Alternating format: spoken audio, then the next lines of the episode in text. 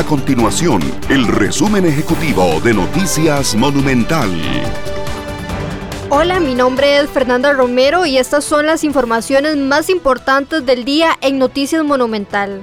El exministro de la presidencia, Rodolfo Pisa, no descarta ser el candidato presidencial de una coalición liderada por el partido Nuestro Pueblo en las elecciones nacionales del 2022. Las fuertes lluvias que se presentaron este lunes provocaron más de 80 incidentes por inundaciones principalmente en el litoral pacífico del país debido al paso de la onda tropical número 2. Estas y otras informaciones usted las puede encontrar en nuestro sitio web www.monumental.co.cr. Nuestro compromiso es mantener a Costa Rica informada.